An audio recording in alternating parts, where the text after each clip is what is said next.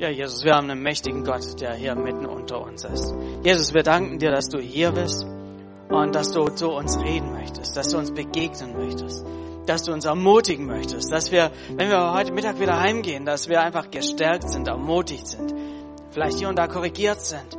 Jesus, dass wir einfach einen Weg gehen können, der uns gut tut, einen Weg, der einen Unterschied macht hier in dieser Welt. Jesus, zu möchten werde ich einfach bitten, macht unsere Ohren weit auf, dass wir einfach, ja, äh, auch auf dein Wort gut hören können. Vater, wir wollen auch die Kinder segnen, dass sie eine super Zeit in ihrem Programm haben. Amen.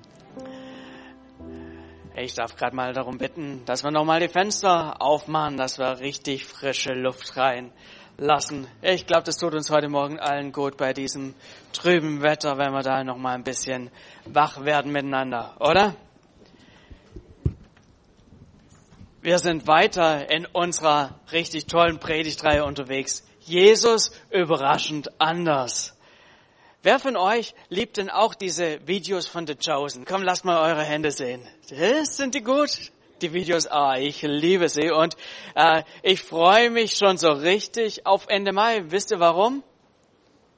Da soll die zweite Staffel auf Deutsch rauskommen. Da kann es endlich weitergehen. Aber noch haben wir Material, um unsere Predigtreihe fortzuführen. Und ich freue mich einfach da heute nochmal so ein, ja, eine weitere Episode mit euch anschauen zu können. Wir hatten ja schon über Maria Magdalena gehört. Jesus und die Kinder, der Gelähmte, der durchs Dach runtergelassen wurde und über Nikodemus, dieses tiefe Gespräch, was wir letzten Sonntag gehört haben. Und ich muss sagen, wow, das ist einfach, man lernt nochmal so viel, ja, auch noch mal ein bisschen anders Jesus kennen. Ich und ich meine, ich als Pastor, ich habe ja schon so viel gehört und äh, studiert und so weiter. Aber ich muss sagen, mir hilft diese ähm, Reihe auch noch mal so einen neuen Zugang ähm, auch zu bekommen. Ja, und heute wollen wir da auch eine Fortsetzung machen. Nicht die ganz klassische von Palmsonntag, die äh, ist leider noch nicht rausgekommen. Das dauert noch das ein oder andere Jahr. Das sind ja noch immer am Drehen, bis diese Episode dann ähm, ähm, wirklich veröffentlicht wird und äh, so weiter. Aber ich habe für euch heute einen richtig coolen Ausschnitt dabei. Dazu lassen wir wieder die Rollläden runter, dass wir wieder hier ein richtig gutes Kinofeeling kriegen und äh, auch das Video gut sehen können. Dann würde ich sagen, Heide, Film ab. So. Das ist doch eine richtig schöne Szene, oder? So, eigentlich die klassische Kinderstundengeschichte, oder? Also ich glaube, es gibt keine klassischere Kinderstundengeschichte als diese Szene. Und auf der anderen Seite muss ich sagen, ich glaube, ich habe mein Leben lang noch nie eine Predigt dazu gehört, oder? Habt ihr schon mal eine Predigt dazu gehört? Also ich kann mich nicht dran erinnern, dass ich jemals eine gehalten hätte oder gehört hätte, aber ähm, ich habe mich so diese Woche intensiver so mit dem Text beschäftigt und ich habe gemerkt, oh, da steckt so viel Gutes auch für uns heute drin. Glaubt ihr das? Jawohl, da ist Gutes drin. Ich habe, wie wir letzte Woche gehört haben, jede gute Predigt hat drei Punkte, habe ich mich schön dran gehalten, drei Punkte rausgesucht. Der erste Punkt ist überschrieben mit, sei wie das Brautpaar. Was hat denn dieses Brautpaar gemacht? Gut, sie haben einiges falsch gemacht. Sie haben zu wenig Wein bestellt. Äh, mein, äh, meine Nachricht heute oder meine Botschaft ist heute nicht, hey, bestell zu wenig Wein, dann erlebst du ein Wunder. Äh, kann sein, ist aber nicht das, was ich ähm, so für uns rausgefunden habe, sondern sie haben die erste Sache richtig gemacht. Sie haben Jesus zu ihrer Party eingeladen. Sie haben Jesus in der Zeit eingeladen, als es ihnen ganz gut ging. Es war eine gute Zeit in ihrem Leben. Mensch, heiraten ist doch immer eine gute Zeit, oder? Da fängt ein neuer Lebensabschnitt an, die Leute freuen sich drauf, es ist ein großes Fest geplant und so weiter. Und genau in dieser Lebenssituation haben sie Jesus eingeladen, dabei zu sein. Und ich glaube, da können wir einiges für, äh, für uns draus lernen. Landläufig gibt es ja so die Meinung, ach, ich brauche aktuell Jesus eigentlich noch nicht so. Ähm, momentan geht's mir ganz gut, vielleicht irgendwann später. Ich krieg mein Leben noch ganz gut selber auf die Reihe. Wenn es mir mal nicht mehr so gut geht, dann kann ich mal mehr mich mit Glauben und so weiter beschäftigen. Dieses Brautpaar hat es anders gemacht. Die haben Jesus eingeladen, als alles rund lief. Nicht dann, als sie gesagt haben, oh, wir brauchen irgendwie Halt in unserem Leben, drum laden wir Jesus auf unsere Hochzeit an. Nee, sie hatten eigentlich alles soweit im Griff und sie haben Jesus eingeladen. Und was hat daraus resultiert? Er war zu dem Zeitpunkt da, als sie ihn plötzlich gebraucht haben. Als plötzlich nicht mehr alles so ganz rund lief, als sie voll in eine Blamage reingeschlittert sind, da mussten sie nicht erstmal Jesus rufen und es hat nicht nur ein paar Tage gedauert, bis Jesus angereist kam, um ihnen dann zu helfen. Nein, er war mittendrin schon dabei. Und ich glaube, das ist so ein erster Punkt, den wir hier einfach sehen können. Hey, mach es wie das Brautpaar, lade Jesus in den guten Zeiten deines Lebens ein. Dann ist er mittendrin, mitten dabei, wenn es auch mal ein bisschen schwieriger in deinem Leben wird. Zöger das nicht irgendwie raus, ähm, den Glauben irgendwann dann erst so richtig zu leben, sondern fang jetzt schon ein. Mach es wie das Brautpaar, dann ist Jesus in guten und schweren Zeiten mit dabei. Aber Jesus und ein gutes Leben, Jesus und Party, passt es überhaupt zusammen? Ich meine, je nach Gemeinde ähm, sind ja die Blickpunkte sehr, sehr, sehr, sehr unterschiedlich.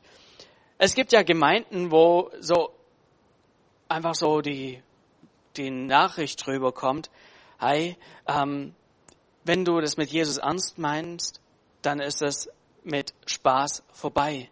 Das Leben mit Jesus ist eher ein bisschen, wie soll ich sagen, da muss man sich an viele Regeln halten, da muss man gucken, dass man alles richtig macht. Ähm, das Party und Jesus passt gar nicht zusammen. Aber wenn wir hier dieses Beispiel gesehen haben, dann stellt sich doch die Frage, ist diese Lehrmeinung, die hier und da vorherrscht, überhaupt haltbar? Ich glaube auf gar keinen Fall. Jesus hat nicht einen netten Brief geschrieben, hey, leider kann ich zu eurer Party nicht kommen, das ist ähm, Party und ich, das passt nicht zusammen. Nein, er ist hingegangen. Und er ist nicht nur hingegangen äh, und hat sich darüber gefreut, dass endlich der böse Wein leer war. Nein, er war derjenige, der insgesamt in Summe, weiß man, dass es um die 600 Liter Wein waren, die er gemacht hat. Also, man, wir wissen nicht ganz genau, wie groß die Party war, aber es war jetzt nicht irgendwie knapp bemessen. Und ähm, ich glaube, das ist einfach für uns wichtig und gut zu sehen. Wenn du willst, dass dein Leben gelingt, wenn du willst, dass dein Leben rund läuft und so weiter, dann ist nicht die richtige, ähm, die richtige Entscheidung zu sagen, ah, Gott ein bisschen außen vor lassen, da habe ich ein bisschen mehr Spaß ähm, und äh, so viel Jesus wie sein muss, halt noch so irgendwie dazu, dass es gerade noch so Spaß macht oder so. Nein, hier in diesem Beispiel können wir sehen, hey, wenn bei dir der Spaß zu Ende ist und Jesus kommt rein, dann geht der Spaß weiter.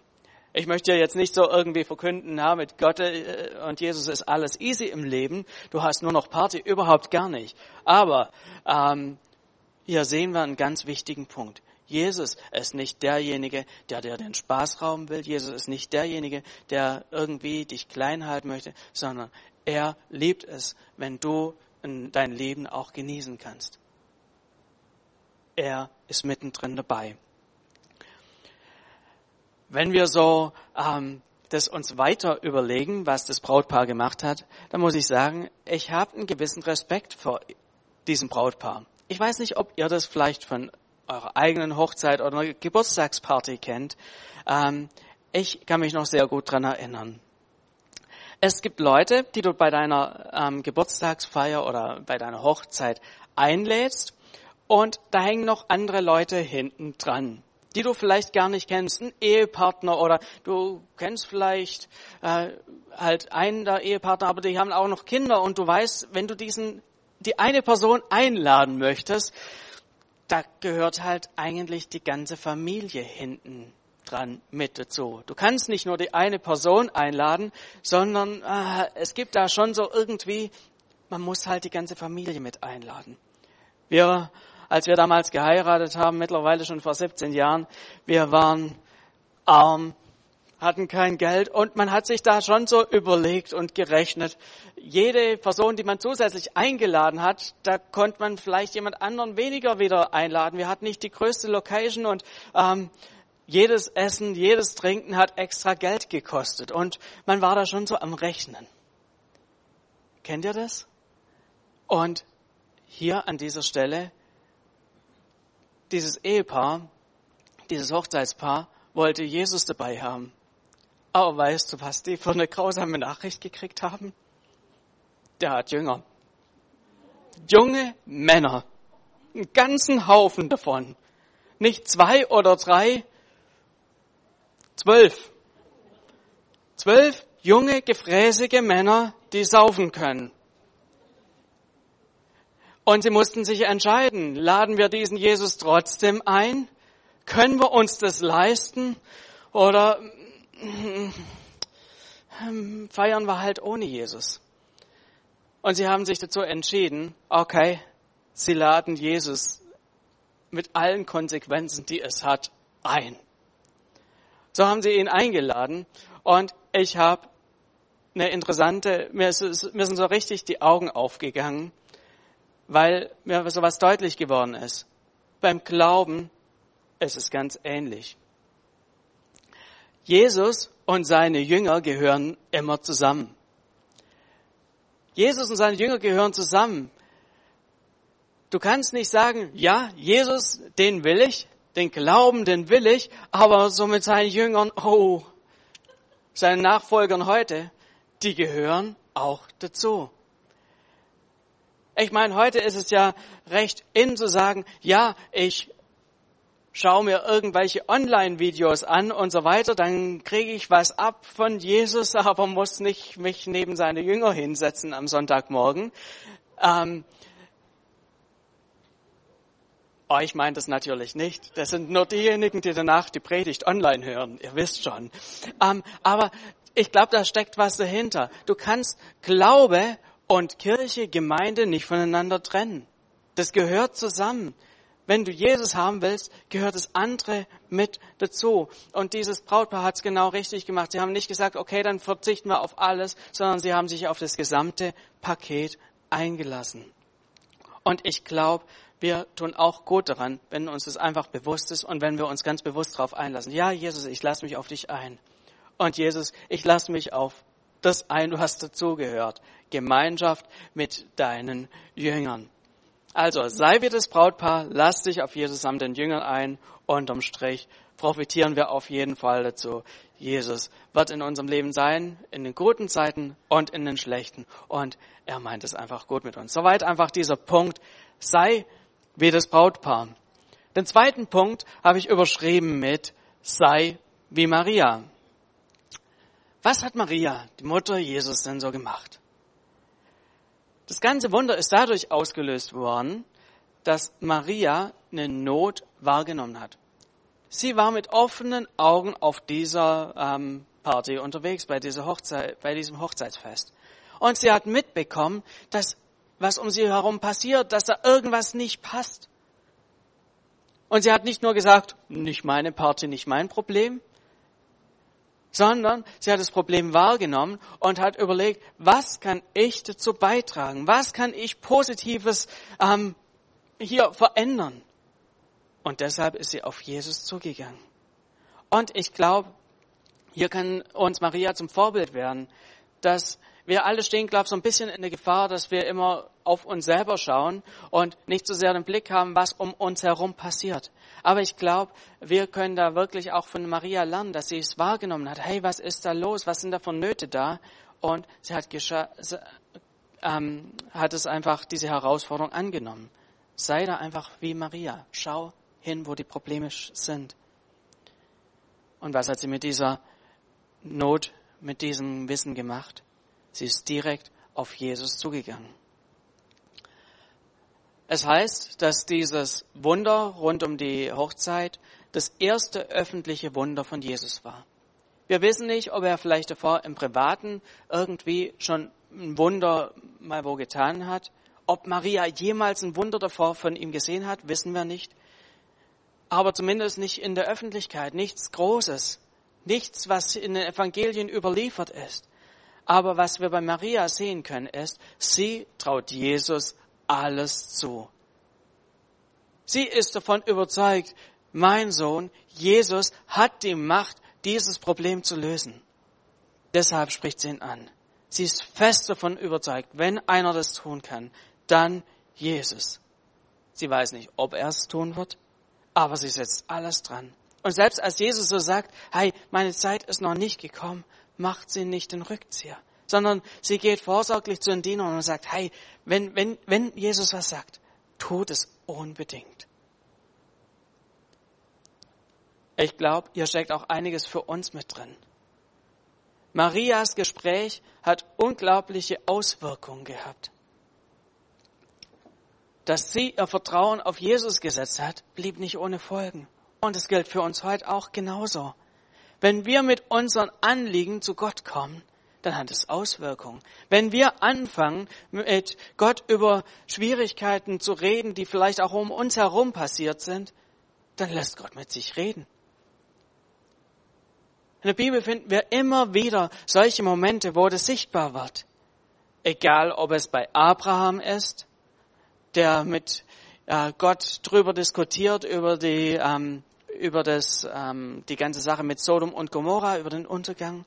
Oder auch im Neuen Testament, die kananäische Frau in Matthäus 15, die so, ja, die Jesus erst so abgewiesen hat und gesagt hat, hey, für, für dich bin ich nicht gekommen, aber sie blieb dran. Und wir sehen, Jesus hat sich bewegen lassen. Und wenn wir beten, dann ist nicht irgendwie, ja, halt der Plan Gottes schon alles festgeschrieben und es äh, kann gar nichts mehr ändern, sondern wenn wir anfangen zu beten, dann hat es Auswirkungen. Dann berühren wir Gottes Herz, dann wird seine Hand bewegt. Und so lass, möchte ich dich einfach ermutigen. Lass dich von dieser Maria ermutigen, die nicht auf eine lange Liste von Wundern zurückgreifen konnte. Vielleicht geht es dir ganz genauso, dass du sagst, ja, ich habe noch nie ein richtiges Wunder erlebt. Aber steck deshalb nicht den Kopf in den Sand, sondern mach das Gleiche wie Maria. Geh auf Jesus zu und sag, hey, du kannst es doch. Jesus, du kannst hier Veränderungen schaffen. Und so sei auch du jemand, der seine Anliegen oder die Anliegen von Leuten außen um dich herum zu Jesus bringt. Und es wird Auswirkungen haben, so wie es damals war. Soweit der zweite Punkt, sei wie Maria. Den letzten Punkt habe ich überschrieben mit sei wie die Diener. Ich glaube, bei Ihnen können wir auch einen ganz, ganz wichtigen Punkt lernen. Sie wurden beauftragt, sechs riesige Steinkrüge zu, befüllen, die eigentlich für so rituelle Waschungen da waren. Damit man den Leuten die Füße waschen konnte, die Hände, dass sie rein waren, um diese Feier ähm, zu, zu begehen. Und so haben sie sechs große Krüge befüllt, in die insgesamt rund 600 Liter Wasser reingepasst haben. Diese Diener wussten alle um das Problem, das besteht. Ganz genau wussten die das. Die waren das nämlich, die immer in die Küche gerannt sind und wieder äh, Nachschub holen wollten und es keinen Nachschub mehr gab. Es waren sie, die irgendwie die Gäste vertrösten mussten. Ich versuche noch einen Wein zu bringen und so weiter, aber genau wussten, da gibt's nichts mehr zu holen. Sie wussten alles Sie hatten ihre Erfahrungen. Sie wussten, wo, was auch in den Wasserkrügen drin ist, weil davor haben sie da schon Wasser rausgeschöpft und äh, den Leuten die Füße gewaschen. Und plötzlich sollen sie das hier die Wasserkrüge füllen. Die haben sich die Frage gestellt, was soll denn das Ganze? Die hatten nicht einen schönen Wasserschlauch da, den sie mal reinstecken äh, konnten und mal die, ähm, das volllaufen lassen konnten, sondern die mussten richtig anfangen zu schleppen. Für diese ähm, Diener hätte es tausend Gründe gegeben, es irgendwie anders zu machen. Klar, mit dem Blick, hey, das macht doch, was wir hier machen, das ist sinnlos. Wir sollten eher gucken, dass wir irgendeine andere Lösung herkriegen. Ich meine, wir sind heute ja wirklich drauf ein Stück weit trainiert, alle Dinge ja so zu hinterfragen. Ergibt es denn Sinn, was ich einen Auftrag bekommen habe? Was trägt es denn zum Ganzen bei? Ist es überhaupt meine Aufgabe, dass ich das jetzt mache? Wer hat es denn gesagt? Hat das denn alles seine Richtigkeit? Kann ich denn da wirklich dahinter stehen, was hier läuft? Habe ich nicht gleich Pause? Wir sind so, ähm, ja, in unserer Gesellschaft einfach auch geprägt. Damals wusste ein Diener, entweder ich befolge augenblicklich den Auftrag oder ich weiß nicht, wo ich morgen mein Essen verdienen soll. Aber was wir von diesen Männern, lernen können, Männern und Frauen lernen können, ist, sie haben einfach den Auftrag Jesu eins zu eins zu 100 Prozent befolgt. Sie haben einfach die Steinkrüge, auch wenn es vielleicht für sie keinen Sinn gemacht hat, mit Wasser gefüllt. Und sie haben die auch nicht nur ein bisschen gefüllt, sie haben sie bis zum Rand gefüllt. Sie haben sie nicht mit irgendwas gefüllt, sie haben es mit Wasser gefüllt. Ganz genauso wie Jesus gesagt hat. Und ich glaube, darin können sie uns zum Vorbild werden. Ich glaube, das können wir von ihnen lernen. Dass wenn Jesus Dinge sagt, dass wir sie nicht so ungefähr umsetzen, dass wir uns nicht überlegen, lang überlegen, macht es denn alles Sinn, bringt es das denn wirklich, ha, habe ich denn Lust und hat es seine Richtigkeit und so weiter, sondern dass wir einfach Dinge eins zu eins umsetzen. Zugegeben, wir erhalten nicht nicht regelmäßig solche klaren Ansagen wie, wie diese ähm, Diener, die wirklich von Jesus direkt gehört haben, füll diese ähm, Krüge mit Wasser bis oben hin. Aber was wir haben, ist das Wort Gottes, das voll ist mit göttlichen Prinzipien, voll ist mit Dingen, die Gott uns sagt, die wir umsetzen können. Da gibt's ganz schlichte Dinge drin, ähm, die wir eins zu eins umsetzen können, wo wir dann die Folgen davon erleben können. Eins meiner Lieblingsbeispiele hierfür ist der Zehnte. Das Prinzip, dass man zehn Prozent seines Einkommens ähm, in das Reich Gottes investiert. Gott hat gesagt in Malachi 3, Vers 10, Bringt aber die Zehnten in voller Höhe in mein Vorratshaus, auf das in meinem Hause Speise sei, und prüft mich hiermit, spricht der Herr Zebaoth, ob ich euch dann nicht das Himmelsfenster auftun werde und Segen herabschütte in Fülle. Rein mit dem Verstand betrachtet ist dieses was wir hier lesen können, so ein richtiges, ich leer Wasser in die Wasserkrüge und da wird Wein draus. Macht überhaupt gar keinen Sinn. Wenn ich zehn Prozent von meinem Einkommen abgebe, dann habe ich danach doch nicht mehr, sondern ich habe weniger. Ich muss gucken, wie ich mit weniger klarkomme, oder? Rein menschlich gesehen. Aber das sieht ganz anders aus, wenn mir bewusst wird, dass aus den restlichen 90 Prozent, die ich habe, Wasser zu Wein wird dann habe ich plötzlich mehr. Auch wenn das für mich unlogisch erscheint. Und die Bibel ist voll mit anderen solchen Prinzipien, die wir anfangen können umzusetzen, wo wir dann plötzlich merken, okay, das ähm, scheint erstmal nicht logisch zu sein. Das ergibt vielleicht gar keinen Sinn aus menschlicher Sicht. Aber wir sind da gefordert, wie diese Diener zu sein, einfach zu sagen, okay, auf dein Wort hin, ich ich mache es. Solange du deinen Verstand als höchsten Maßstab nimmst und danach handelst, werden deine Möglichkeiten die Messlatte setzen für das, was du erlebst. Ich wiederhole den Satz nochmal. Solange du deinen Verstand als höchsten Maßstab nimmst und danach handelst, werden deine Möglichkeiten die Messlatte setzen für das, was du erlebst. Wenn du nur denkst, nur auf deine Möglichkeiten siehst, wenn du nur denkst, das und das und das ist für mich logisch und deshalb tue ich es, dann wirst du genau das erleben, was logisch ist. Wenn du dich aber auf das einlässt, was Gott sagt, dann wirst du erleben, was Gott tun kann. Sei wie so ein Diener. Tu, was Jesus dir sagt. Auch wenn du es nicht perfekt verstehst. Und ich glaube, das ist eine Grundlage dafür, dass wir mehr und mehr Gottes Wunder erleben können. Ich darf das Lobpreisteam schon mal nach oben bitten. Ich habe so uns einfach aus dieser biblischen Begebenheit drei unterschiedliche Dinge rausgesucht, die wir für uns mitnehmen können. Und ich möchte uns heute hier Gelegenheiten geben, im Gebet auch Entscheidungen zu treffen. Ich lade euch ein, dass wir miteinander aufstehen und gerne auch die Augen schließen. Wir stehen hier vor Gott. Er hat Pläne mit uns.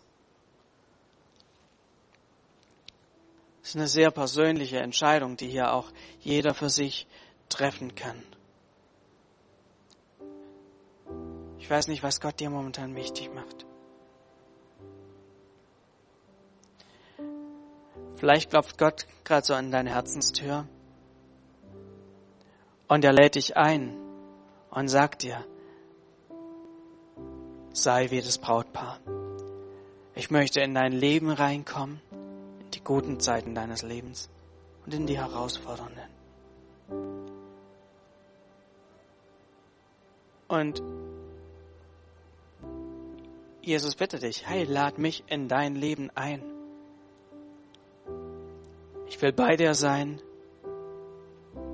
in guten und in schlechten Zeiten. Wenn du merkst, hey, Gott klopft so an deine Herzenstür, dann öffne sie. Sag Gott, hier bin ich. Ja, ich lade dich ein mit allen Konsequenzen. Ich lasse mich auf dich ein mit deinen Jüngern. Jesus ist genau deshalb hier in diese Welt gekommen. Das feiern wir nächste Woche an Ostern. Er ist gekommen, weil er mit dir leben möchte. Und sein Ziel für dein Leben ist, dass in der Ewigkeit er mit dir Hochzeit feiert. Er mit seiner Gemeinde möchte Hochzeit feiern. Und wenn du ihn jetzt einlädst, in dein Leben zu kommen, wenn du jetzt ein Ja hast zu ihm, bist du Teil dieser ewigen Hochzeitsfeier in der Zukunft. Wenn du merkst, er klopft so an deine Tür und du möchtest sagen, ja, Jesus, ich lade dich ein. Gib Gott ein Zeichen. Leg deine Hand auf dein Herz oder gib ihm ein anderes Zeichen. Deutlich zu machen, Jesus, hier bin ich. Ich lade dich ein. Komm du.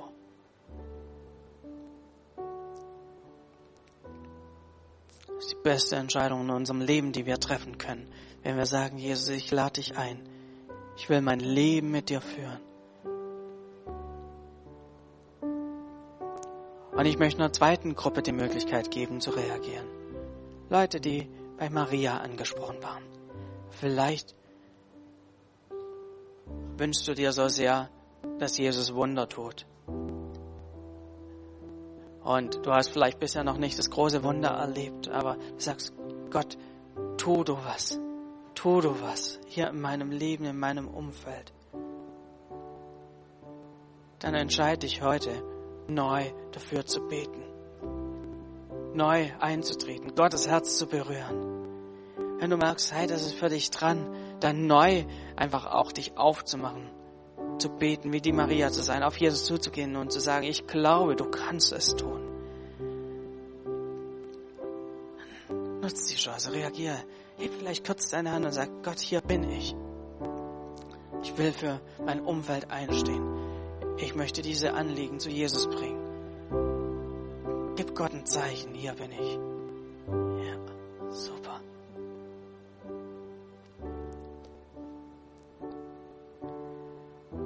Und ich möchte noch so eine dritte Gruppe von Personen hier ansprechen und die Möglichkeit geben zu reagieren. Personen, die sich vielleicht schwer tun damit, Dinge, die Jesus aufträgt, umzusetzen. Weil sie einfach deinem Verstand nicht entsprechen oder weil du dich einfach schwer tust mit der ganzen Angelegenheit. Aber du hast es heute gehört und du nimmst dir neu vor, ja Jesus, ich will wirklich nach deinen Prinzipien leben. Ich will bereit sein, wenn du etwas sagst, es umzusetzen. Dann triff jetzt eine Entscheidung. Sag Gott, hier bin ich. Ja, ich will neu mich auf dein Wort stellen. Ich will neu einfach das tun, was du ähm, für mich Gutes vorbereitet hast. Ich will nicht nur auf meinen Verstand ähm, setzen, sondern auf dein Wort setzen. Das merkst und sagst, ja, ich möchte es, nutz die Chance. Heb einfach kurz deine Hand als Zeichen. Ja, Jesus, ich möchte es neu tun. Es gibt keine bessere Entscheidung, wie wenn wir sagen, Jesus, ich lasse mich auf dich wirklich ganz ein in der Nachfolge. Super. Hey, das ist eine gute Entscheidung. Jesus, danke, dass du hier bist und zu uns redest. Jesus, ich danke dir dafür, dass hier Entscheidungen getroffen wurden. Wie das Brautpaar zu sein, dich einzuladen in das Leben. Dass hier Entscheidungen waren, wie Maria zu sein. Zu beten, dich zu bitten. Vertrauen auf dich zu setzen. Jesus, und ich segne auch alle, die, ja, sich neu vorgenommen haben, wirklich dein Wort umzusetzen. Eins zu eins umzusetzen. Nicht zu meinen, es besser zu wissen.